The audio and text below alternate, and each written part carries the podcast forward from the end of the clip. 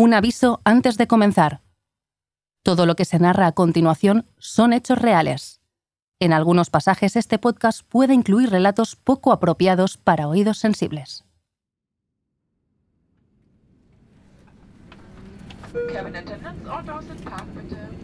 El verano de 1998 apura sus últimos días cuando un avión lleno de alemanes aterriza en el aeropuerto de Belgrado. No se trata de turistas, sino de la plantilla y el cuerpo técnico del Bayern de Múnich. Su última temporada ha sido desastrosa. Un recién ascendido, el Kaiserslautern, les dejó sin Bundesliga, mientras el Borussia de Dortmund les echaba de la Liga de Campeones.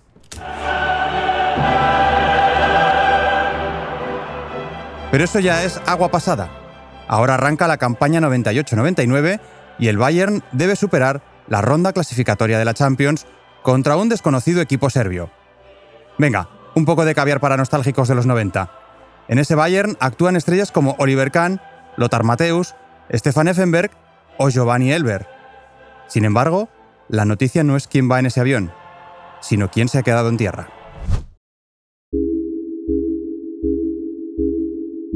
Franz Beckenbauer, el mítico exjugador y presidente bávaro, no ha subido a bordo.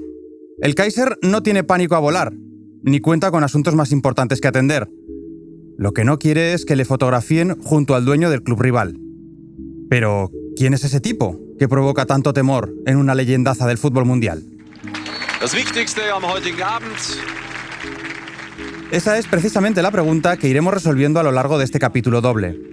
De momento, basta con saber que ese rival del Bayern es el Obilic de Belgrado y que su propietario presidirá el encuentro en solitario desde el palco. Se trata de un tipo pequeño, con mirada retorcida y maneras de nuevo rico. Se llama Seliko Radnatovic, aunque todo el mundo le conoce por su apodo, Arkan. A diferencia de otros presidentes, cuyos nombres aparecen en la lista de mayores fortunas del planeta, el suyo sale en la de criminales más buscados. Hace años que no sale de Serbia para evitar una orden de captura que le persigue desde la Guerra de los Balcanes. Pero todo parece darle igual, y más esta tarde en la que su equipo juega contra el Bayern. Al final, el empate a uno meterá a los alemanes en la Champions y a los serbios en la Copa de la UEFA. No es mal premio para un club que tres años atrás militaba en tercera división. Así que todos contentos. Beckenbauer evita la foto con un criminal y Radnatovic logra que su juguete futbolístico siga dando tumbos por Europa.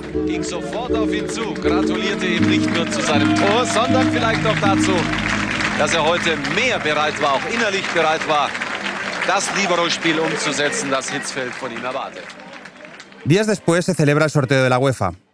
Los bombos van componiendo eliminatorias que en pocos años sonarán vintage. Parma Fenerbahce, Este Agua Valencia o Hajduk Split Fiorentina. Sin embargo, de entre todos los clubes hay uno que no quiere nadie. Hablamos, claro, de Lobilic. Y entonces aparece su bola. Liverpool, Brujas, Roma, La Real, todos respiran aliviados, porque tras la etiqueta del club de Arcan se extrae la del Club Atlético de Madrid. El morbo está servido. ¿Seguirá Jesús Gil, presidente del Atlético, el ejemplo de Beckenbauer? ¿O firmará una de sus habituales bravuconadas compartiendo palco con Arcan? Como en Brazalete no nos gustan las preguntas que se responden solas, os propongo algo más complejo. Comenzar aquí un viaje tras la pista de ese señor de la guerra que se enamoró de la cantante más famosa de Yugoslavia del lado oscuro del fútbol y sobre todo del poder que da sentirse temido. Seliko Rasnatovic creció delinquiendo, medró entre hooligans, asesinó durante la guerra y traficó durante la paz. Os hablo, en resumen, de Arkan, quizá el único presidente futbolero capaz de hacer pasar por alguien comedido al mismísimo Jesús Gil y Gil.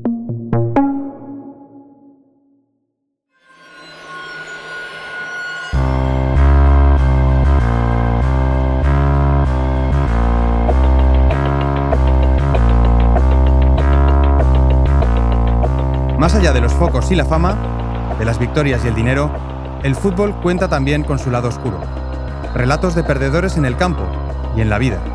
Equipos malditos, jugadores desaparecidos, estadios trágicos. Ya es momento de que algunas de esas historias y sus protagonistas abandonen la penumbra del olvido.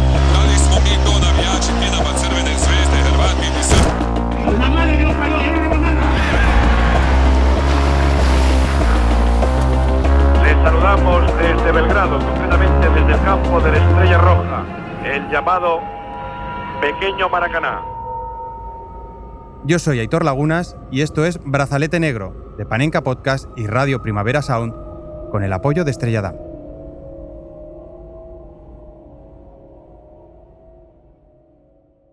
Arcan, grada y trinchera. Primera parte.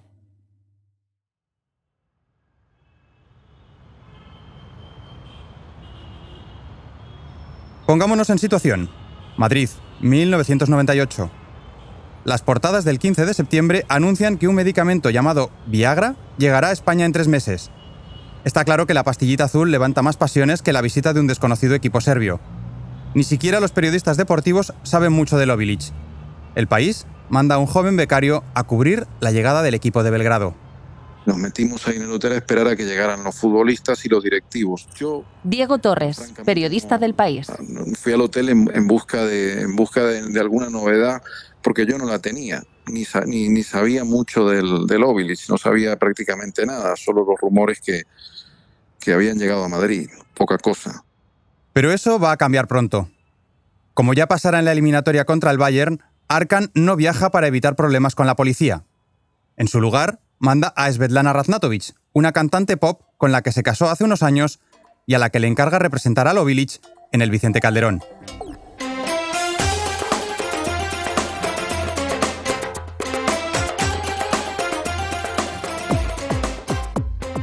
Su llegada al frente de la expedición supone toda una sorpresa. Os leemos parte de la crónica que Diego Torres escribió aquel día en El País.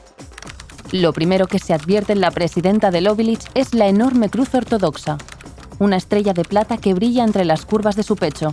Se llama Svetlana. Es una estrella del folclore yugoslavo y es la esposa del líder nacionalista Seljko Raznatovic, Arkan, presunto criminal de guerra perseguido por la Interpol y dueño de Lovilich. El club representa los valores más encendidos del nacionalismo serbio. Los jugadores le tienen miedo a Arkan, comentaba ayer Kunovac Resat, ex técnico serbio del Atlético. No es para menos, los Radnatovic están acostumbrados a hacer lo que les da la gana. Lo iremos explicando poco a poco, pero de momento quedaos con que la sola mención a Arkan hace temblar a muchas personas. Y Svetlana, su mujer, ejerce como reina consorte.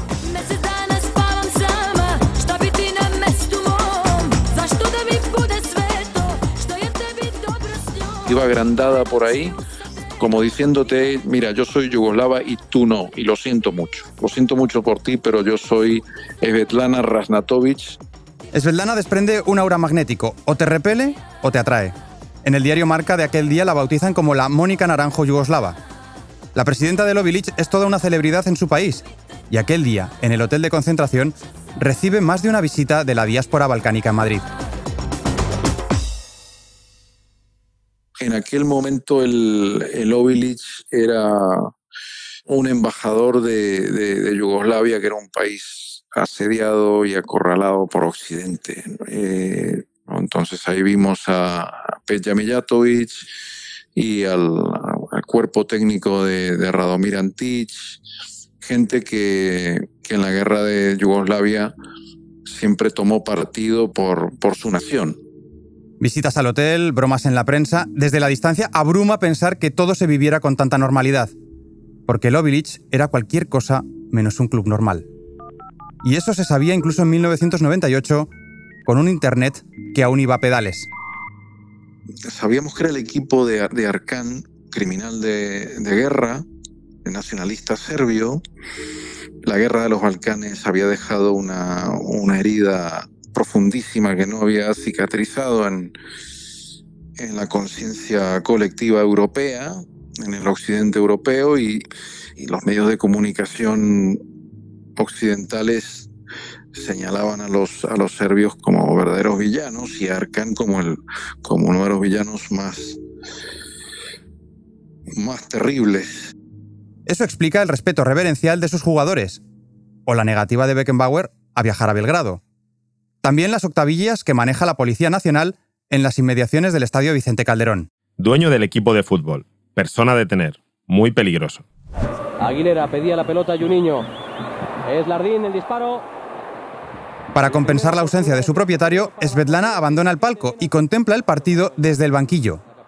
A Ostojic, el entrenador serbio, no le entusiasma la presencia de la explosiva cantante, pero lo acepta. Es un gesto de subordinación absoluto al poder de Arkan. Tan revelador como el consejo que alguien lanza a un jugador cuando va a sacar de banda. No mires a la morena, chico. En todo caso, la presencia de Svetlana no sirve de mucho. El Atleti vence 2 a 0. Vamos a ver si puede marcar el Atlético de Madrid. El disparo gol. Gol del Atlético de Madrid. Se ha dormido la defensa del Obilic y llegó con el despertador. Ambos conjuntos se emplazan para la vuelta. Ahora le toca decidir al presidente rojiblanco si viaja o no a la guarida de Arcan.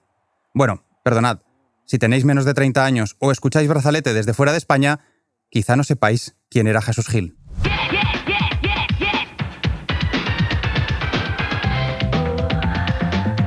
Jesús Gil fue un constructor. Cuando la gente venga, nos dé de vivir a todos. Empezando por mí, hombre, que decía, mis pisos también los tengo que vender. Hecho a sí mismo. Yo llegué a los 17 años a Madrid con lo puesto. Hoy me sobra de todo. Que pasó por la cárcel. La madre que los parió, yo no robo nada. Un presidente del Atleti. ¡Tenemos Un poco racista. I am white, no problem. That you black and say black, black, black all days is very bad. Y nostálgico. Joder, yo he dicho ya viva Franco y arriba España. Y populista. Tu problema, tus inquietudes, tus intereses van unidos a los míos. Así llega alcalde de la turística Marbella. Muchos más miles de millones, como yo voy a hacer aquí en este pueblo, en esta gran ciudad de Marbella. A icono de la cultura del pelotazo. Si yo a lo mejor tengo más de 300 millones de pesetas ya y no sé qué hacer con ellos. Y del manotazo. Un chorizo. Un hijo de puta, ¿eh? Un cruce entre Berlusconi y Torrente. ¡Drogadictos babosos! ¡Eres un drogadicto! ¡Vives de vender droga! ¡Haga la mierda! Ese es, según las encuestas de los años 90, el segundo español más popular por detrás del rey. Italita, Gil, Ita, y Gil, Italita, Gil, Superstar. Jesús Gil y Gil, que llega a presentar un programa en Telecinco desde su jacuzzi rodeado por chicas jóvenes. Bueno, pues este es el tipo que ha de decidir si viaja o no a casa de Arcan. Y no, no es una manera de hablar. Tras mucho pensárselo y consultarlo, Jesús Gil acudió a Belgrado y se arriesgó así a estrechar la mano de un pistolero, compartir mesa y mantel con quien cometió las mayores atrocidades en la limpieza étnica de Bosnia. Arkan no desaprovechó la ocasión, acudió al aeropuerto a recibir en persona al Atlético, a presentarse a su presidente y a agasajarle después como buen anfitrión. Pocos momentos más icónicos para Brazalete que ese encuentro cara a cara entre Arkan y Gil. Luego volveremos a esa mesa compartida entre un criminal serbio metido a presidente futbolero y político y un constructor soriano metido a presidente futbolero y político. Pero antes, ha llegado el momento de conocer a Arkan.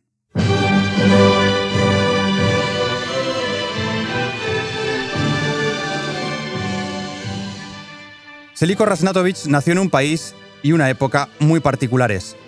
En plena Guerra Fría entre el comunismo de Stalin y el capitalismo de Occidente, una tercera vía se erigió a orillas del Adriático, la República Federativa Socialista de Yugoslavia, dominada con firmeza por el mariscal Josip Broz Tito. Líder de las tropas partisanas que habían expulsado a los nazis, tras la Segunda Guerra Mundial, Tito rechazó la ortodoxia soviética e implantó un sistema socialista, pero con propiedad privada, algo inédito en otros países del este. Ese era el pegamento que mantenía unidos a 25 millones de croatas, eslovenos, serbios, bosnios, macedonios y montenegrinos. Así lo resumía el propio Tito en 1962.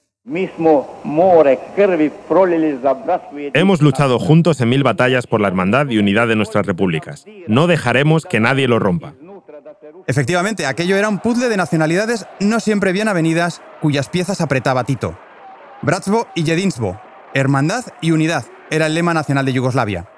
Así se bautizaron factorías, plazas, clubes de fútbol y una de las joyas de su economía, la autopista Ljubljana, Zagreb, Belgrado, Skopje.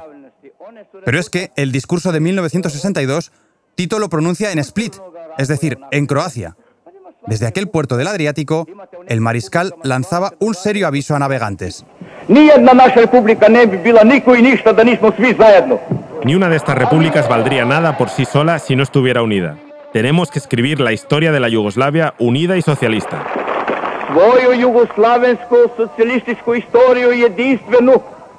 Total, que en ese estado obsesionado por mantener amarradas todas sus partes, nace en 1952 Seliko Rasnatovic. Es hijo de esa Yugoslavia casi de manera literal, porque viene al mundo en Eslovenia, pero su padre, alto rango en la Fuerza Aérea Yugoslava, es montenegrino.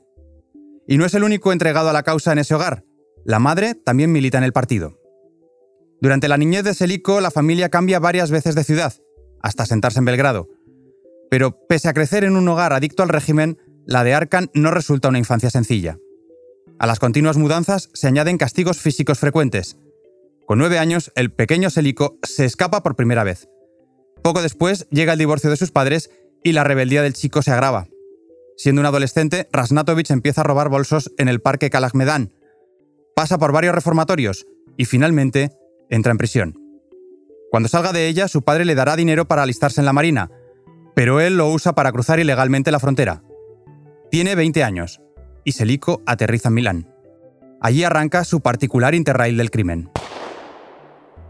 Como afirma otro gángster de la época, Arkan roba en los bancos como si fueran supermercados. Nadie puede quitarle ese honor. En lo que respecta a robos, él es insuperable. A pesar de su habilidad, Rasnatovic dará varias veces con sus huesos en la cárcel. Según The Guardian, fue atrapado en repetidas ocasiones. La primera vez en 1975, cuando un tribunal de Bruselas lo condenó a 15 años de prisión. Escapó después de cumplir 42 meses, inaugurando un notable historial de huidas en Europa Occidental. Efectivamente, en apenas cuatro años se va de cárceles en Bélgica, Países Bajos, Alemania Federal y Suiza. Es como una Eurovisión del robo y la fuga. Y si os hablo de Eurovisión, es porque Arkan también le da tiempo de delinquir en el país de Ava.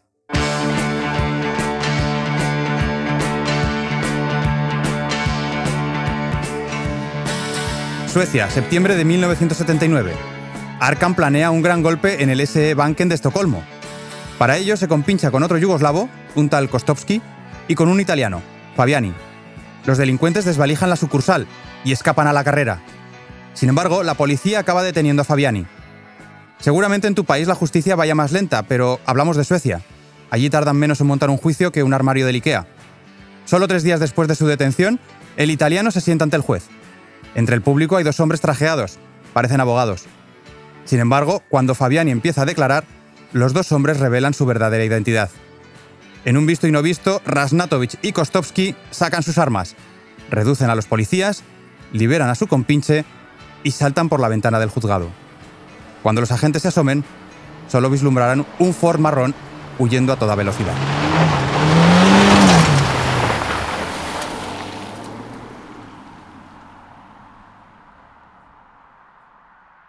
Creo que sé lo que estás pensando. ¿Cómo es que Raznatovic logra escabullirse siempre? Bueno, todo es más fácil si tienes a un servicio secreto apoyándote.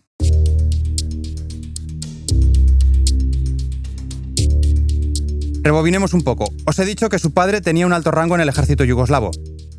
La mala vida que llevaba su hijo le atormentaba. Así que en 1973 se le ocurrió que su viejo amigo, Stanet Dolanch, podría enderezar al joven Seliko. Dolanch era jefe de la temida policía secreta, la UDA. Y no se puede decir que Dolanch no lo intentara, pero tampoco que tuviera éxito.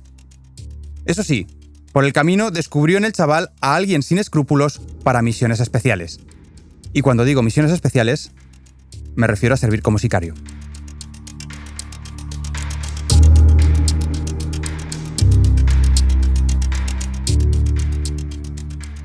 Hablamos de los años 70, en los que la diáspora yugoslava supera el millón de personas por toda Europa.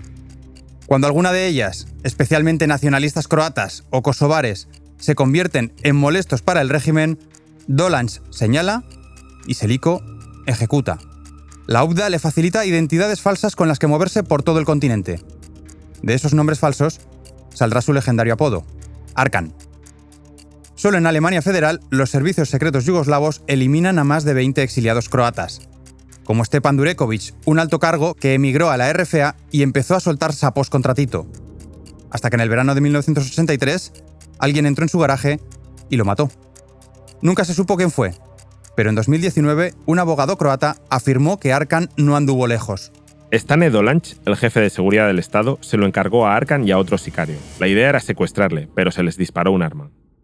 Finalmente acabaron dándole cinco tiros más y un hachazo en la cabeza. Su fama en los bajos fondos crecerá tanto que la Interpol lo incluye en la lista de los 10 criminales más buscados. Es entonces cuando Selico decide volver a Belgrado. Todavía tiene causas pendientes, pero el Ministerio del Interior, agradecido por los servicios prestados, no pone ninguna pega.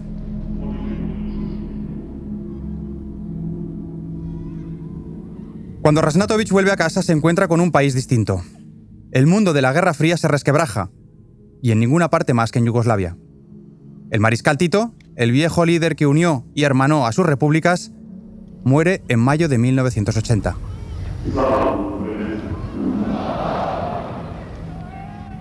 La noticia paraliza al país. Como se produce en fin de semana, a muchos les pillan los estadios. Se improvisan minutos de silencio hasta en mitad de los partidos, como el Hadjuk Estrella Roja. Precisamente en Split, la ciudad en la que Tito había alertado en 1962 de los riesgos de la desintegración. El público canta un viejo himno, los árbitros lloran, algunos jugadores miran a cámara compungidos. Es la primera vez que el fútbol refleja y casi adelanta el proceso que vive Yugoslavia. No será la última. Aquella tarde en el estadio Paul de Split, la sensación es que sin el mariscal, las seis nacionalidades y tres religiones que conviven en la federación no tardarán en olvidarse de la hermandad y quizá de la unidad. Arkan, que había formado parte de la guerra sucia contra el nacionalismo, se dispone ahora a moverse como pez en el agua en la Yugoslavia postito. Para él se acaba eso de la clandestinidad. Se instala en Belgrado y se hace con el control de la discoteca Amadeus, tapadera para sus auténticos negocios, el contrabando de alcohol y las salas de juego. El tipo rehuye la discreción. Se pasea por Belgrado a bordo de un Cadillac rosa, con un Rolex en la muñeca y armas semiautomáticas en el maletero que no duda en exhibir.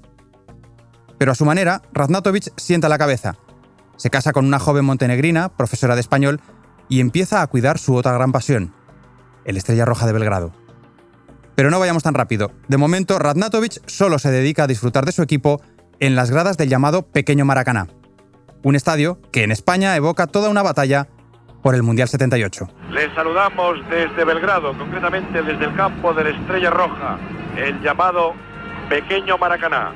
Hablamos de una eliminatoria disputada. Falta y falta contra el equipo español. Muy, muy disputada. Había recibido un puñetazo, falta y falta Juanito. Y tarjeta. Y ahora ha habido una agresión clarísima. Rubricada por un gol de Rubén Cano. Rubén Cano.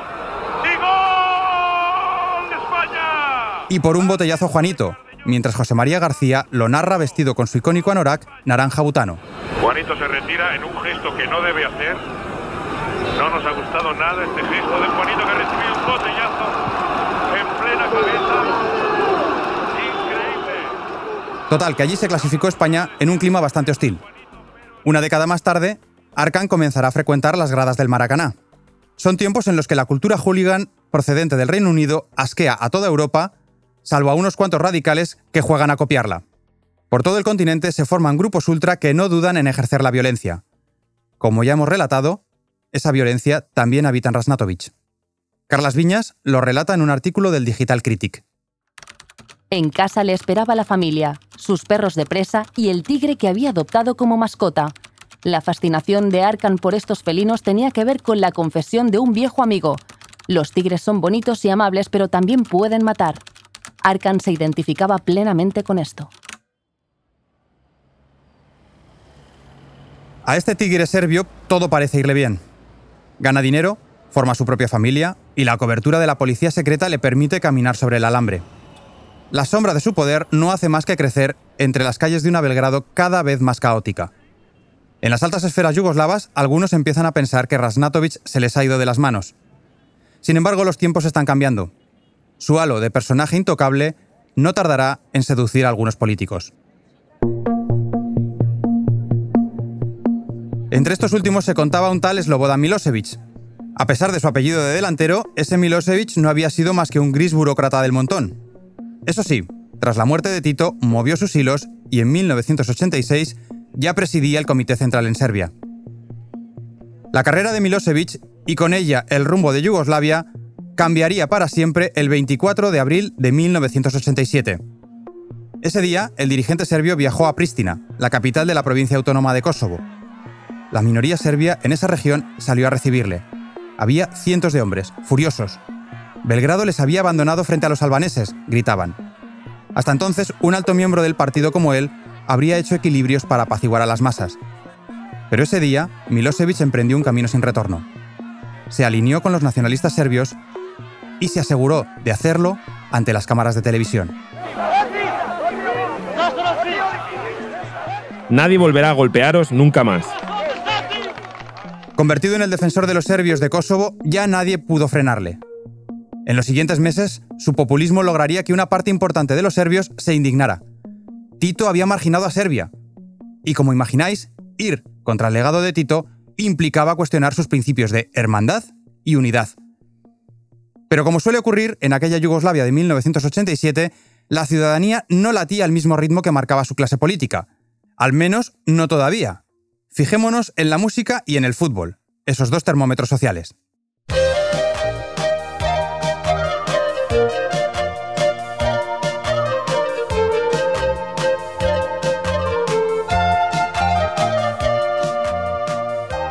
Desde comienzos de los 80, un nuevo estilo musical había empezado a arrasar en discotecas y emisoras de radio.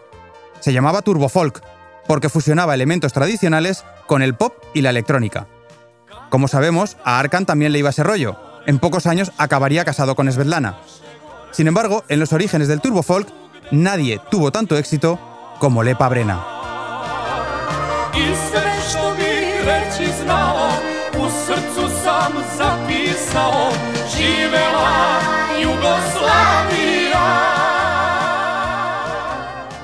40 millones de discos vendidos, 6 taquillazos en cine. La cantante bosnia era la reina de los años 80. Y su canción Sibela Yugoslavia, Larga vida Yugoslavia, caló entre los jóvenes crecidos en el paraíso idealizado de Tito. A la hermandad y unidad, Lepa sumaba el sintetizador y el pelo frito. Sus giras llenaban estadios por todo el país. A veces, Lepa cantaba suspendida desde grúas. Otras, sorprendía aterrizando en helicóptero. Lo que no variaba era el fervor de las multitudes en las gradas.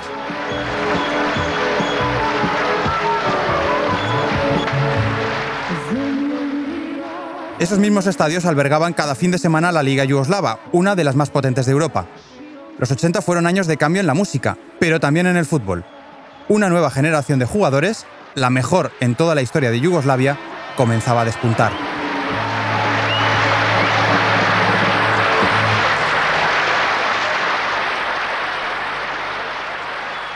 Y así, en ese 1987, mientras políticos como Milosevic agrietaban los fundamentos del Estado, la gente coreaba las canciones de Lepa Brena y los goles de un grupo de jóvenes futbolistas.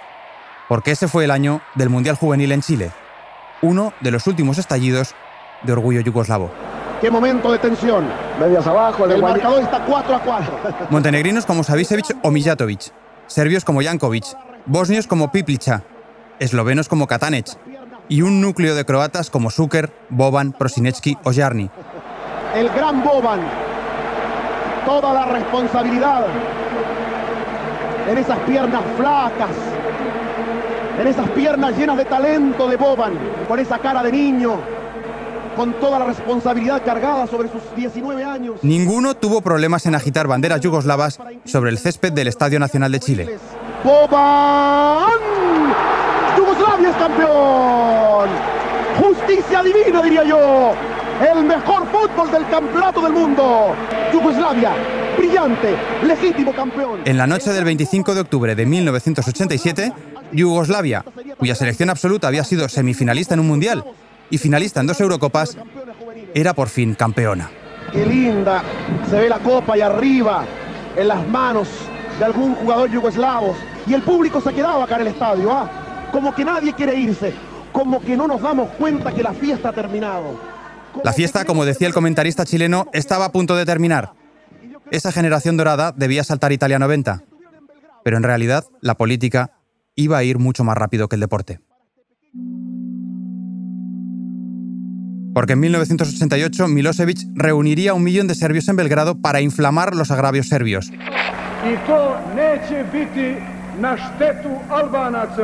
Albancima na Kosovu mogu da poručim Y un año después, cientos de miles de manifestantes le seguirían hasta una llanura en Kosovo para conmemorar una batalla medieval.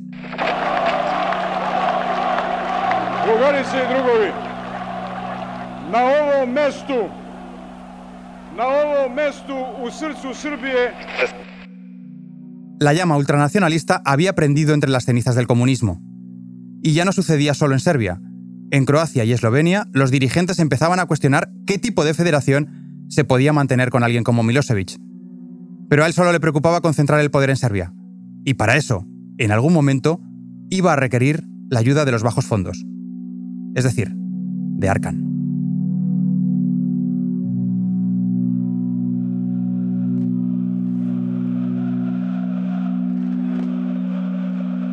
Ese momento llega a finales de la década de los 80 y llega a través de los estadios, porque hay elementos que Milosevic no controla, como esa masa que sigue a la Estrella Roja, el club más exitoso del momento. Sus ultras pueden parar una ciudad con solo proponérselo. A Milosevic le da miedo que se desborden, o peor, que se vuelvan en su contra. Hay que dominar las gradas, y alguien entonces le susurra cinco letras. Arkan. Un tipo que ya ha prestado servicios a la patria y que es un fanático del equipo. Si hasta entonces le han ordenado combatir el nacionalismo antiyugoslavo, ahora recibirá la misión exactamente opuesta. Según Breme, la prestigiosa revista serbia, La seguridad del Estado contrató a Arkan para evitar que la naciente oposición se afianzara en el Maracaná. Apareció en el estadio con un grupo de muchachos con barras de metal para demostrar quién mandaba en las gradas. Luego invitó a los líderes de los ultras de la Estrella Roja y les dictó las órdenes. A partir de ese momento, todos los fanáticos se llamarían Delie. Las pancartas se escribirían exclusivamente en cirílico y los cánticos se harían solo para Serbia y los serbios, insultando a todos los demás. Arkan disfruta con su nuevo rol. Los Delie, algo así como héroes o valientes, ven en él a todo un líder. Los ultras de la Estrella Roja lo siguen con fervor, y al gobierno le encanta lo que ve y oye en Maracaná. Tanto que el ministro del Interior se deja fotografiar saludando a Arkan con un beso emocionado.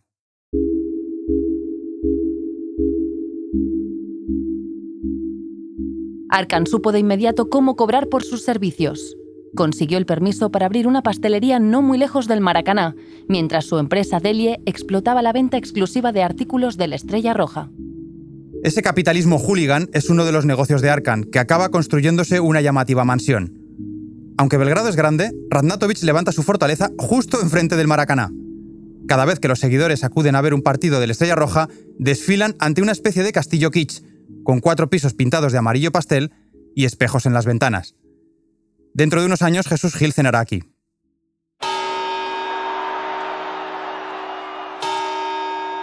Así entra Yugoslavia en la nueva década.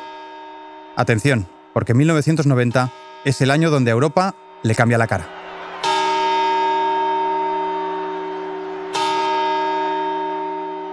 Mientras el muro de Berlín cae y la Unión Soviética se tambalea, en Yugoslavia la Liga de los Comunistas, el partido único desde 1945, se disuelve.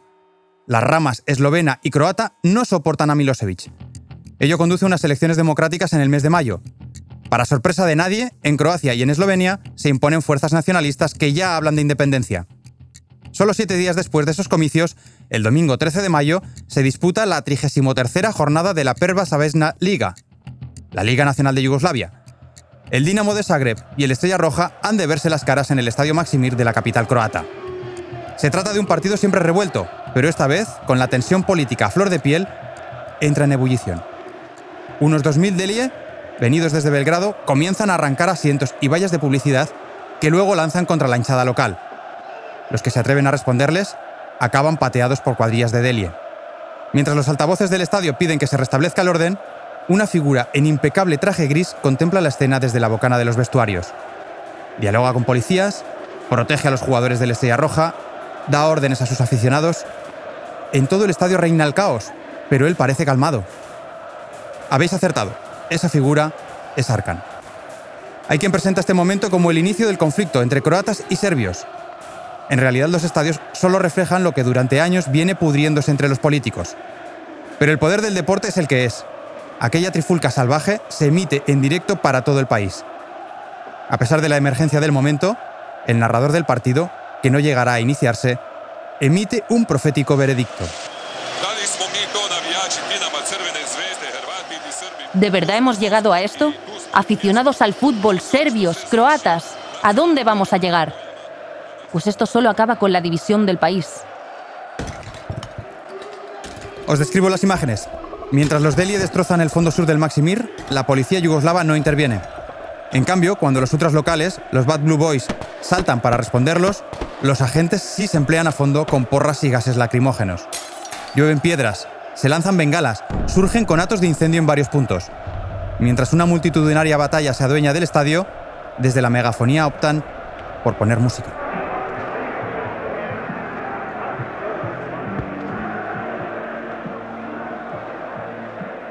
Pero las fieras no se amansan. Es entonces cuando Boban, estrella del Dinamo y líder de aquella Yugoslavia campeona dos años atrás, aparece. Un grupo de policías está golpeando a unos hinchas del Dinamo cerca del círculo central. Oímos los gritos a través de una cámara ENG de la tele yugoslava.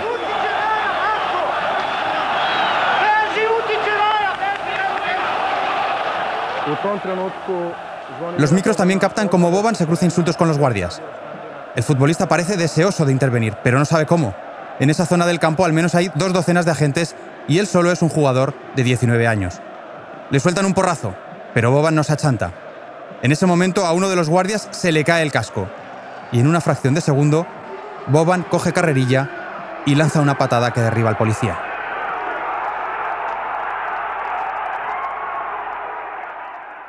El estadio lo celebra como un gol. El propio Boban ayudará después a mitificar aquella patada.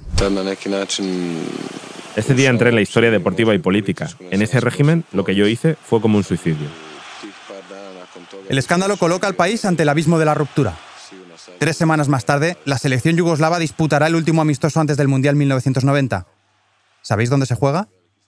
Efectivamente, en Zagreb, en el mismo estadio Maximir que estremecía el país con los disturbios. De esas gradas brota ahora una masiva pitada al himno yugoslavo.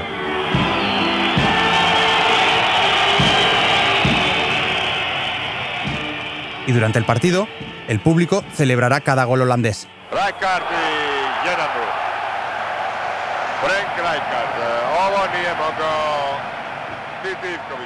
Definitivamente la capital croata le ha dado la espalda a Yugoslavia. Así viaja al Mundial el combinado balcánico, aún con jugadores de sus seis repúblicas, pero sin Boban, sancionado por la patada al policía. Los Stojkovic, Prosinecki o Savicevic eliminan a España en octavos, pero caen por penaltis ante la Argentina de Maradona en cuartos. Quinto y último lanzamiento de Hasibelli y clasificada Argentina. Clasificada Argentina. Será la última aparición de la Yugoslavia multiétnica en una fase final. Porque el de 1990 es también el último verano de Yugoslavia. Los turistas llenan sus playas y el país acoge el Festival de Eurovisión.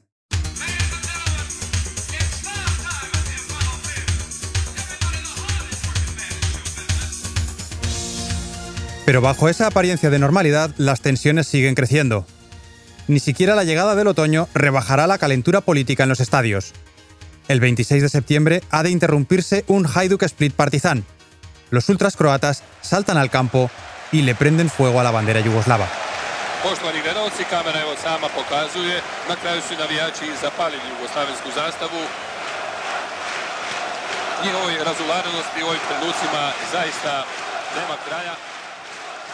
La misma ciudad en la que Tito alertó contra la desintegración y el mismo estadio que primero lloró a Tito son ahora el escenario del último de los tres pitidos finales del fútbol yugoslavo. La patada de Boban, los abucheos al himno y esa bandera yugoslava quemada entre aplausos. La televisión ha llevado las tres escenas a todos los rincones del país.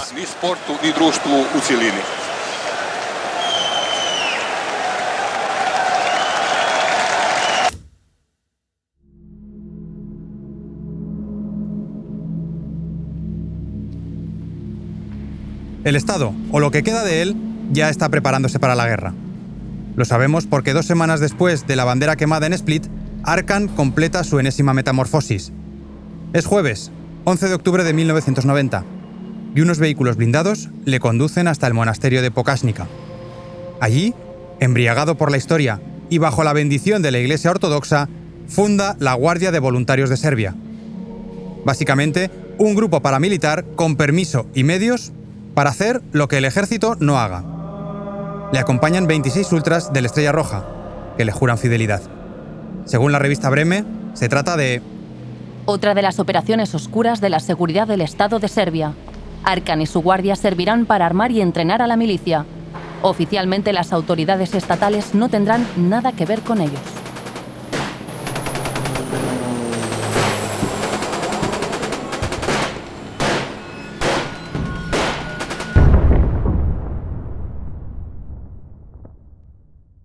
Este es el momento en el que Arkan y los suyos empiezan a cambiar las gradas por las trincheras. Y con ellos, muchos jóvenes en toda Yugoslavia.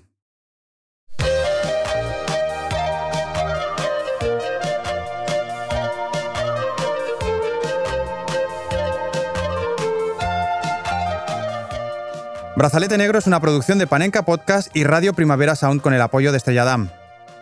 Han colaborado André Ignat, David Camilleri y Nacho Medina en la técnica, Carlos Torres en el guion, Matías Rossi en el diseño de sonido, así como Andrea Ginés en las locuciones.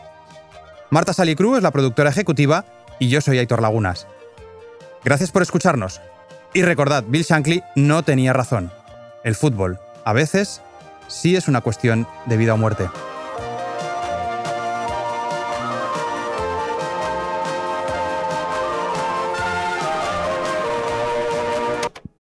Y en el próximo capítulo...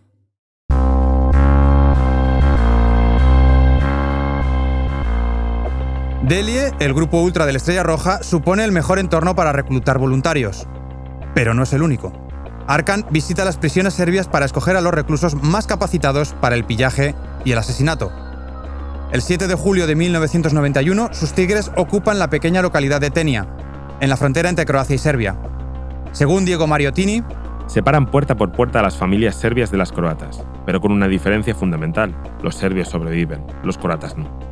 Saquean sus casas para luego incendiarlas. Al acabar, Arkan baja de un blindado y enseña a todos el rostro orgulloso y despiadado del vencedor. A partir de aquel día, se convierte en un auténtico señor de la guerra. Pero Arkan no solo asesina, también saquea. El mercado negro es su sobresueldo. Y no pequeño. Al acabar la guerra, su fortuna se cifrará en unos 500 millones de euros. No nos detendremos en todas sus atrocidades.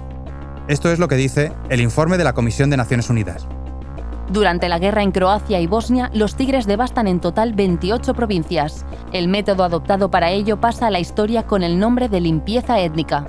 El sistema no es muy original, pero sí eficaz. Tras el bombardeo de la ciudad, entran en escena los tigres. Violaciones, agresiones de todo tipo, deportaciones a campos de concentración, ejecuciones sumarias. Los tigres se ensañan incluso con los cadáveres. No quieren limitarse a ganar la guerra. El objetivo es eliminar todo rastro de existencia del enemigo.